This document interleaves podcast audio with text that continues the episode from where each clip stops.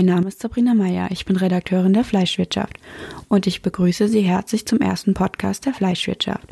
Dieser erscheint nun pünktlich mit unserem Magazin jeden Monat und bietet einen spannenden Überblick über unsere Ausgabe sowie zusätzliche Informationen. Geplant sind noch weitere Podcasts zu aktuellen Themen, die unregelmäßig unser Angebot ergänzen werden. Reinhören lohnt sich also. Heute möchte ich Ihnen unsere Dezemberausgabe vorstellen und die Höhepunkte des Heftes durchsprechen.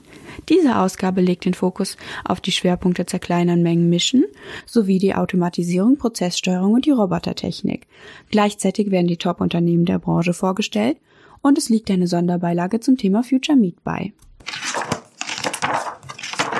Dieser Podcast wird präsentiert von Ecolab. Ecolab bietet maßgeschneiderte Hygienelösungen für die Fleischwirtschaft, bei denen Sie sich auf unsere technischen Experten verlassen können.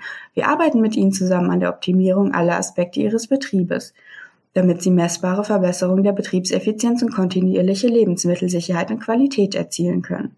Durch diese Partnerschaft und ihre gezielten Maßnahmen, die zu den richtigen Ergebnissen führen, können sie rentabel, verantwortungsbewusst und sicher produzieren.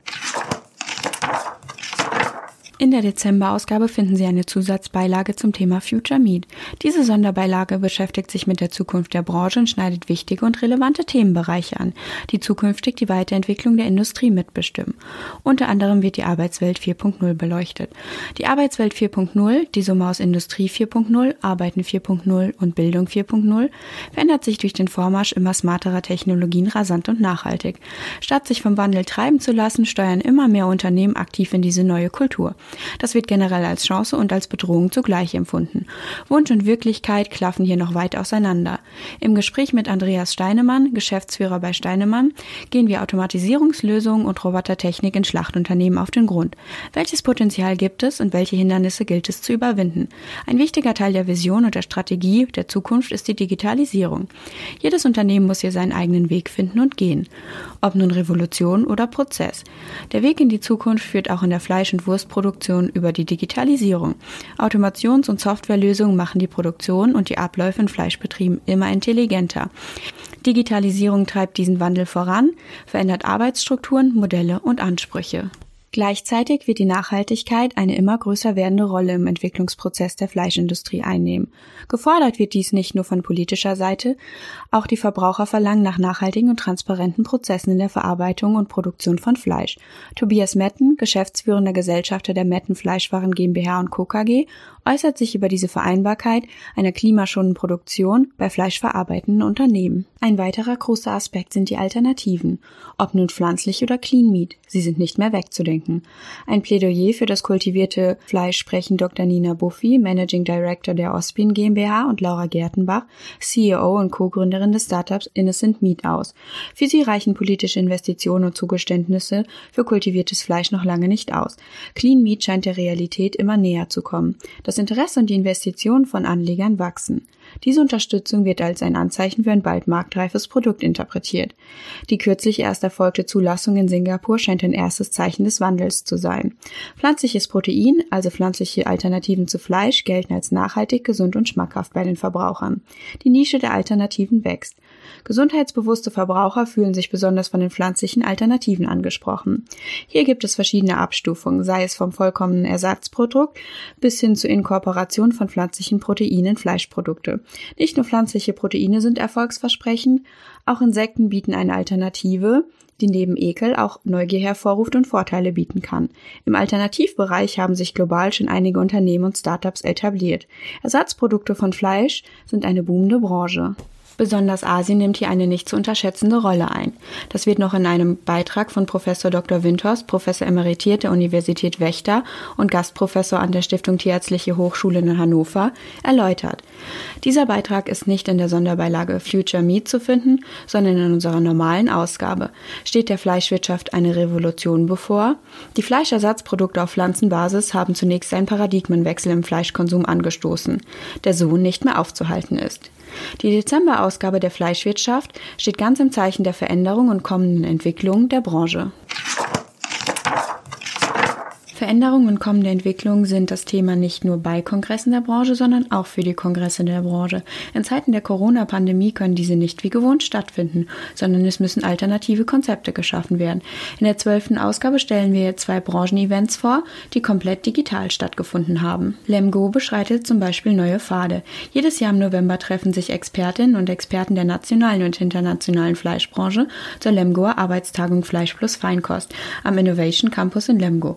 Trotz oder vielleicht auch wegen der Herausforderung, dass die diesjährige 43. LAF-Tagung in den digitalen Raum verlegt werden musste und als Livestream übertragen wurde, freuten sich die Organisatoren über mehr als 200 Teilnehmer, die sich digital über Aktuelles rund um Fleisch, Fleischerzeugnisse und Feinkost informierten. Auch unser eigenes Event, der Deutsche Fleischkongress, fand komplett digital statt. In diesem digitalen Format wurden die Referenten und Diskutanten den Moderatoren in den Räumen der DV Mediengruppe zugeschaltet. Ein Konferenzsaal der Mediengruppe war kurzfristig zu einem Studio umgestaltet worden. Ein großes Team an Technikern und Helfern sorgte im Hintergrund dafür, dass Referenten wie Michael Henel von Rügenwalder oder Allard Backer von Viren ins richtige Bild kamen und für Chatfragen zur Verfügung stehen konnten. Renate Kühlke, Chefredakteurin der Fleischwirtschaft und Dirk Lenders, Ressortleiter Frischware der Lebensmittelzeitung, führten wie gewohnt durch den Kongress und begleiteten die Teilnehmer auch digital souverän durch die Vorträge und Diskussionen. Der Kongress und deren Teilnehmer und Referenten diskutierten über den Handlungsdruck der Branche. Fleisch steht in der Corona-Krise höher in der Gunst der Verbraucher als Wurst. Geflügel wird dabei häufiger gekauft als Rotfleisch. Und dabei steht die deutsche Fleischindustrie vor einem Systemwechsel, den auch die Branche unterstützt. Rund 230 Teilnehmer verfolgten an zwei Tagen Ausblicke auf Märkte und Maßnahmen, Rahmenbedingungen und Perspektiven. Mit großer Spannung wurde besonders das Gespräch mit Clemens Tönnies erwartet. Große Veränderungen treiben die globale Fleischindustrie um. Das Unternehmen und die Person Tönnies standen dabei zuletzt besonders im Mittelpunkt. Mit einem Appell wandte er sich an seine Kollegen. Auch wenn es seine persönliche Entscheidung sei, müsse man dafür sorgen, dass die Kritikpunkte in Angriff genommen werden. Der Deutsche Fleischkongress bzw. Michael Henel, Vorsitzender der Geschäftsführung bei Rügenwalder Mühle, und seine kontroversen Thesen sind der Aufhänger für den Kommentar der Ausgabe. Wichtig sei es laut Henel, in Richtung Proteine zu denken. Geht also die Reise der Fleischbranche hin zur Proteinbranche? Angeknüpft an den Deutschen Fleischkongress wurde auch die Verleihung des Förderpreises. Fleischwirtschaft und AFZ zeichneten in diesem Jahr zwei junge, ambitionierte Talente aus Handwerk und Industrie mit dem Förderpreis der Fleischwirtschaft aus. Die beiden in Baden-Württemberg lebenden Preisträger sind Alfred Remmele-Konde aus Asberg und Jan Schemmer aus Topfheim. Ziel dieser 2013 ins Leben gerufenen Initiative ist es, Top-Nachwuchskräfte zu identifizieren, zu fördern und an die Branche zu binden. Die Preisträger spiegeln die beruflichen Chancen und Karrierewege in der Fleischwirtschaft wider und zeigen, wie außergewöhnlich vielseitig und attraktiv Ausbildung und Berufe in diesem Sektor der Ernährungswirtschaft sind. Die Dezemberausgabe der Fleischwirtschaft steht ganz im Zeichen des Wandels. Dieser Wandel wird auch in der jährlich ausgewerteten Top-Liste der Unternehmen deutlich. Die zehn größten Unternehmensgruppen der Fleischwirtschaft setzten im Jahr 2019 gut 21,5 Milliarden Euro um.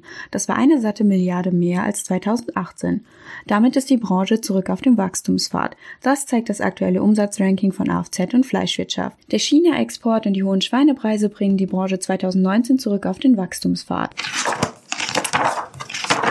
Ein großer Treiber dieses Wandels ist der Ausbruch der Pandemie. Aus diesem Grund widmen sich zwei Beiträge der Ausgabe diesem Themenkomplex. Zunächst einmal gehen CSO Rigobert Kuhlmann und CEO Philipp Bogner der Rigilog AG aus der Schweiz auf Testkonzepte in großen Unternehmen ein. Sicher testen und dokumentieren ist hier das Credo. Die gute Nachricht ist, wenn alle an einem Strang ziehen, lassen sich die Covid-19-Infektionsrisiken minimieren. Die schlechte Nachricht, die Krise ist noch lange nicht bewältigt. Neben den bekannten Schutzkonzepten ist nach aktuellen Erfahrungen Erfahrung das präventive Testen die sicherste Prophylaxe. Die bestmögliche Unterstützung dabei ist eine systemgestützte Steuerung und Verwaltung der Mitarbeitertests mittels einer flexiblen und individuell einsetzbaren Software. Die Software ist sofort einsetzbar und ermöglicht auch eine mobile Nutzung im Produktionsbereich. Das Programm greift Unternehmen im Bereich des Mitarbeiterschutzes und der Fürsorgepflicht unter die Arme und schafft neues Vertrauen für alle Stakeholder. Die Kosten von Tests und Software sind im Vergleich zum Produktionsausfall und dem möglichen Image-Schaden marginal. Den nächsten Beitrag Beitrag finden Sie in unserer Rubrik Forschung und Entwicklung. In einer gemeinsamen Studie des Helmholtz Zentrums für Infektionsforschung, des Universitätsklinikums Hamburg-Eppendorf und des Heinrich-Pette-Institut, Leibniz-Institut für experimentelle Virologie wurden die Ursprünge des ersten SARS-CoV-2-Ausbruchs im Mai 2020 bei Tönnies in Reda-Wiedenbrück, dem größten Fleischverarbeitungskomplex Deutschlands, untersucht. Analysiert wurden die zeitliche Abfolge von Infektionsereignissen, die räumlichen, klimatischen und lüftungstechnischen Bedingungen Verarbeitungsbetriebs Betrieb, die gemeinsame Nutzung von Wohnräumen und Transport sowie die viralen Genomsequenzen. Die Ergebnisse deuten darauf hin, dass ein einziger Indexfall SARS-CoV-2 an Mitarbeiter über Entfernung von mehr als acht Metern innerhalb eines begrenzten Arbeitsbereiches, in dem ständig Luft rezirkuliert und gekühlt wird, übertragen hat. Die virale Genomsequenzierung zeigt, dass alle Fälle eine Reihe von Mutationen gemeinsam haben, die einen neuartigen Unterzweig darstellen. Das Forschungsteam identifiziert denselben Mutationssatz in Proben, die in der Zeit zwischen diesem ersten Infektionscluster und einem nachfolgenden Ausbruch innerhalb desselben Betriebs gesammelt wurden, wobei bisher die größte Anzahl bestätigter Fälle in einem deutschen Fleischverarbeitungsbetrieb gemeldet wurden.